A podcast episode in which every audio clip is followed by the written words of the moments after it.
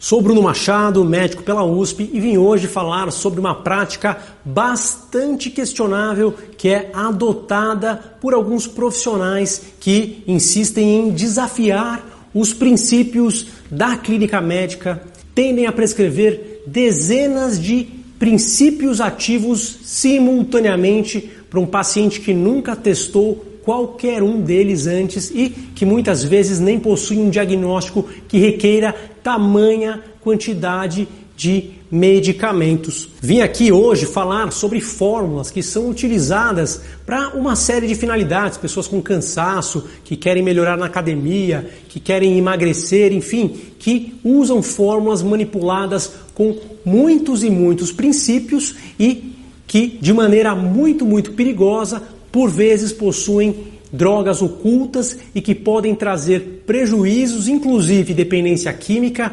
inclusive levando a riscos de quadros metabólicos e até mesmo quadros de câncer. A gente tem que tomar muito cuidado com aquilo que a gente usa e saber exatamente qual é o propósito e por que foi prescrito daquela maneira. Falarei hoje quais os principais medicamentos que podem estar ocultos e trazer problemas nestas fórmulas manipuladas.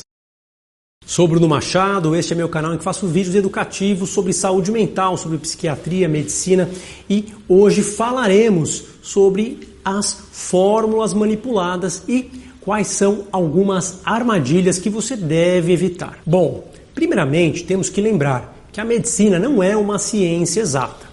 Remédios que fazem bem para mim podem não fazer bem para você. E alguma coisa que seja muito benéfica para o seu organismo pode fazer muito mal para o organismo de uma pessoa que tem até uma saúde melhor que a sua, por exemplo. É fato que na medicina a observação clínica ela é de extrema importância. Há uma frase que diz que a clínica é soberana na medicina. O que significa isso? Que quando a gente pratica a prescrição, nós temos que avaliar os resultados individualmente. Porque, por mais que os exames apontem para aquele tratamento, por mais que o quadro clínico antes apontasse para aquele tratamento, devemos tratar o paciente e não nos ater apenas aos dados que deveriam ser teoricamente melhores. Eu faço aqui alguns vídeos sobre medicamentos e nos comentários nós vemos opiniões extremadas, né? Pessoas falando super bem ou super mal. E claro que ali é um exagero de ambos os lados, porque existem pessoas que vão ter efeitos benéficos se o trabalho for bem conduzido e o remédio bem identificado. E claro, Naquele caso em particular, aquele remédio foi bom, mas não significa que o remédio que a pessoa não gostou seja ruim para todo mundo. Claro, não há uma solução mágica para todos, não há uma fórmula mágica. Senão, encontraríamos um só remédio nas farmácias que serviria para tudo, e claro que as coisas não são tão simples assim. Quando a gente pensa em tomar um remédio, é muito importante a gente entender por que, que a gente vai tomar uma medicação e qual o resultado esperado. E que tenha um estudo que mostre qual é a base daquele princípio e por que, que eu vou utilizá-lo. Mas que eu possa entender e avaliar o resultado. Primeiro ponto que é altamente questionável quando alguém começa utilizando uma fórmula com dezenas de princípios, sejam eles fitoterápicos ou suplementos ou até mesmo remédios, é o fato de não poder avaliar os resultados à luz de estudos. Não existem estudos que mostram como é o resultado clínico da aplicação de 10 remédios ao mesmo tempo. Cada remédio é estudado individualmente e o uso das associações, ele também precisa ser estudado e conhecido pelo menos o seu perfil de segurança para que o paciente não corra risco. E isso não acontece quando se utiliza dezenas e dezenas de medicamentos. Então aí uma prática que é ruim de cara, simplesmente porque não é baseada em estudos científicos que possam guiar uma prescrição que tenha vantagens. Pode até existir um argumento, olha, esse remédio, ele é bom para isso, ele é bom para aquilo, então eu vou dar tudo junto para você. Não é assim que funciona. Segundo problema que existe em tomar uma série de medicamentos de uma vez só numa fórmula manipulada, e aqui eu não estou falando de uma pessoa que fez uma fórmula manipulada com remédios que já usa há bastante tempo, uma prescrição que já usa e que mandou manipular, não é disso que eu estou falando. Eu não tenho nada contra as farmácias de manipulação, algumas pessoas até utilizam para reduzir os custos e isso pode ser bem utilizado em alguns casos, se for um laboratório sério, mas é indiscutível que quando esses remédios são prescritos de uma vez só, não é nem possível saber o que está funcionando e o que não está funcionando. Às vezes, um remédio ajuda e o outro atrapalha. Às vezes, um dos remédios dá efeitos adversos e a pessoa fica completamente perdida sem saber para que caminho seguir. Ou até mais comumente, uma melhora parcial tende a levar um aumento de todos os remédios, sendo que bastaria aumentar um só, por exemplo, que está dando mais resultado e que precisa ser otimizado. Dessa forma, a gente tem muitas variáveis que não podem ser controladas.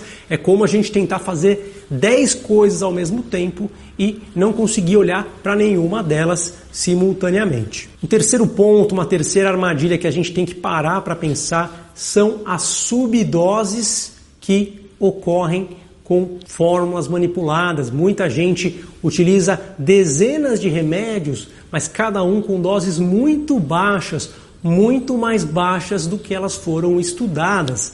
Então, um antidepressivo, por exemplo, teria que ser usado em um paciente numa dose de 150 miligramas. Às vezes aquela fórmula vem com 15 miligramas. E uma outra medicação deveria estar em 20 miligramas, vem em 5 miligramas ou em 2 miligramas. Dessa forma, o paciente não tem resultados consistentes para o quadro clínico que está tratando. Talvez com 10, 20 medicações na dose certa, a pessoa tivesse tanta interação ou tanto efeito colateral que não conseguiria tomar. Muitas vezes essas fórmulas são feitas com doses baixas para que as pessoas consigam tomar, uma vez que tem tanto remédio que é quase impossível um deles aleatoriamente não trazer algum desconforto para o indivíduo se a dose for um pouquinho mais alta. Então, normalmente as fórmulas vêm com todos os remédios muito, muito, muito baixinhos, com doses muito pequenas, que muitas vezes não têm o efeito terapêutico desejado. O quarto grande problema de usar uma fórmula com tantos princípios assim é exatamente a sua falta de entendimento do processo. Você não sabe por quanto tempo deve utilizar,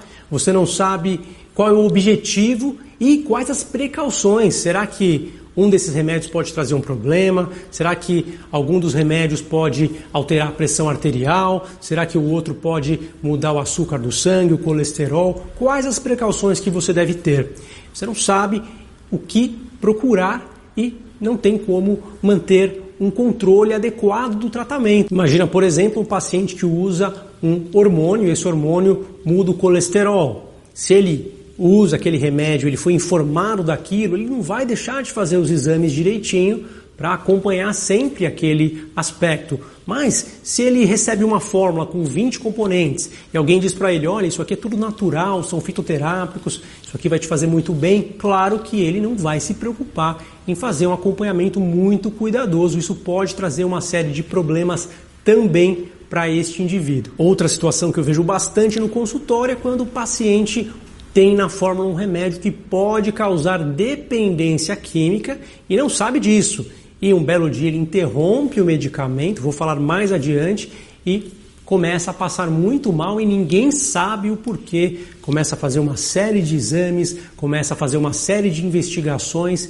e muitas vezes até entra numa depressão. Tamanho desespero do desconhecimento acerca do seu quadro e de não encontrar uma solução que seja realmente apropriada. Um remédio que frequentemente eu tenho visto em fórmulas para emagrecimento, em fórmulas para dar energia, em fórmulas para melhorar, por exemplo, a ansiedade, são os calmantes benzodiazepínicos, mas sem que os pacientes saibam qual é o tempo necessário, o tempo curto de uso necessário, qual a dose e a circunstância que deve ser utilizado. E por isso esse remédio calmante fica sendo usado cronicamente e leva a uma tolerância, ou seja, ele para de funcionar depois de um tempo, o paciente volta a passar mal e fica dependente do remédio. É isso que muitas vezes acontece. Antigamente a gente via mais remédios como clonazepam, como diazepam nestas fórmulas, mas hoje, como esses nomes estão mais conhecidos, eu tenho visto mais o clordiazepóxido, um remédio benzodiazepínico, mas que como ele não termina com pan, como diazepam, alprazolam, clonazepam, todos esses que terminam com pan, naturalmente fazem lembrar dos remédios calmantes e o clordiazepóxido, que é um dos mais antigos, ou o mais antigo deles, ele não traz esta memória, essa percepção e muitas vezes passa batido nas fórmulas e leva à dependência química e uma série de complicações bastante desagradáveis para os pacientes, podendo ainda levar, claro, alteração de equilíbrio, de concentração, piora da performance mental, riscos até mesmo de acidentes que não são comunicados para o paciente. O paciente não tem nenhuma bula que ele possa ler ali, olha, esse remédio não pode operar máquinas. Tamanha a desinformação que existe. Não apenas os calmantes, também vemos isso com antidepressivos, a gente vê mais ainda com hormônios esteroides masculinizantes, e aí a pessoa começa a ter problemas e não sabe que está usando hormônios, por exemplo, levando a queda de cabelo, alterações na pele como acne, tendo alterações do açúcar do sangue, do colesterol, até mesmo com risco de quadros neoplásicos, quadros de câncer, né, a gente diz. E além disso, não para por aí. A gente vê pessoas com problemas de intoxicação por vitaminas, como a vitamina D. A gente vê pessoas com alterações hormonais, como tireoide, né, alterada, porque usam, por exemplo, um hormônio de tireoide em excesso para emagrecer. Mas isso pode afetar o coração, o cabelo, pode afetar o sistema nervoso, o intestino, enfim, levar a pressão alta, trazer uma série de problemas sérios tudo por falta de informação e, claro, um uso inapropriado, um uso que não é condizente com o quadro clínico.